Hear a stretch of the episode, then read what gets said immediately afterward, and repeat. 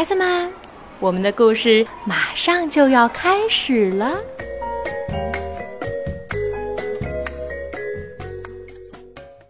小朋友们好，我是魏佳 Lucy 姐姐。今天我在北京给你读故事。这个故事的名字非常有趣，叫做《会说话的骨头》。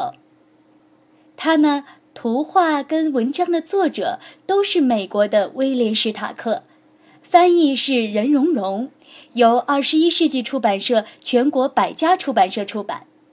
马上跟着露丝姐姐一起进入这个有趣的故事吧。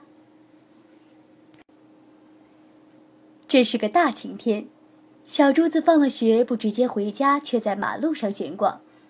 他看到城里的大人们在干大人的活儿，这种活儿兴许有一天他也会干的。他看到清道工人在打扫街道，他往防风草街的面包店里看。面包师傅正在把热气腾腾的面包从烤箱里拿出来，往面包圈上撒糖粉。在十字路上，他停在了麦特白的牛舍旁，出神地看着一些老工人在叮叮当当地投掷马蹄铁，嘴里还吐着烟草汁。后来，他来到了学校和家之间的林子里，坐在了草地上。春天阳光明媚，空气暖洋洋的，温柔地洒在他的身上。他觉得自己正在慢慢地变成一朵花，轻飘飘的衣服像花瓣儿。嗯，生活多么美好！我爱所有的东西。他自言自语地说：“我也是。”有一个声音回应他。小珠子直起身子，朝四下里看。没有人啊，你在哪儿？他问道。低头看吧，那声音回答说。小珠子于是低下头来看，我是一根骨头，就在你右边石头附近旁，嗯，树旁边的紫罗兰花丛里。小珠子看着那根骨头，你会说话？他低声问，可是吃惊不小。我什么都会说，我会说西班牙话，我会说波兰话，我会说德国话，你会吗？嗯，我还会模仿各种各样的声音呢。骨头发出召集士兵的喇叭声，发出风声，发出雨声，接着他又发出了打呼噜和打喷嚏的声音。小珠子听着这些声音，简直是不能相信。你是一根骨头，你怎么会打喷嚏呢？我也不知道，骨头回答说：“我从来都是这样的。”嗯，那我可以带你回家吗？了不起的骨头，小珠子问道。“哦，当然可以了。我一个人待在这里已经很久了。一年前，快到八月的时候，我从一个女巫的篮子里掉了下来。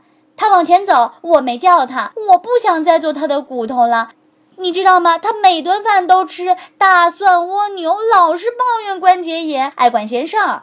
要是跟一个像你这样活泼的小姑娘在一起，那要快活多了。小珠子于是把骨头捡了起来，轻轻地放进他的包包。他让包包的口开着，这样就可以继续聊天了。他这就回家去，课本倒是忘在了草地上。他急着要把骨头带回去给爸爸妈妈看，甚至能想象出他们看到的时候的情景。他会告诉他们骨头会说话，然而妈妈会说这只是你的想象，爸爸也会这么说的。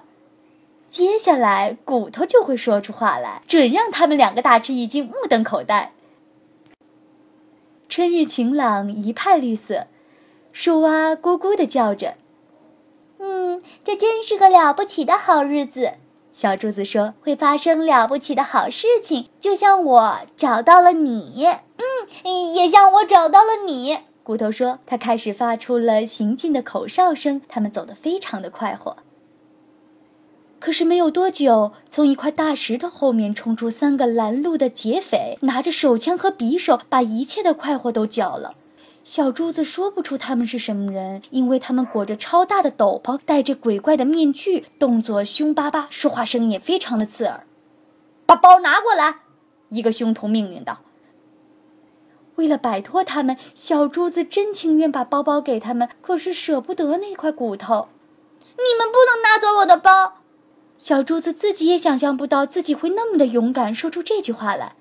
包里有什么？另一个劫匪用枪指着小珠子的头问。有我！骨头大叫一声，接着发出了蛇的嘶嘶声和狮子的吼叫声。三个劫匪不敢再听下去了，赶快逃走，快的你都说不出他们是打哪一边逃走了。小珠子哈哈大笑，骨头也哈哈大笑。他们继续上路，一路笑谈刚才发生的事情，还谈这谈那的。可是过了没有多久，就有一只狐狸从一棵树后面转了出来，拦住了他们的去路。他的西装翻领上插了一朵丁香花，拿着手杖，呲着牙，人人可以看到他尖利的白牙齿。好了，宝贝们，今天的故事露丝姐姐就先给你讲到这里。明天狐狸会把小珠子怎么样呢？嗯，宝贝们，你们先睡觉，养足了力气，养足了精神，我们明天一起帮助小柱子，好不好？快睡觉吧，晚安。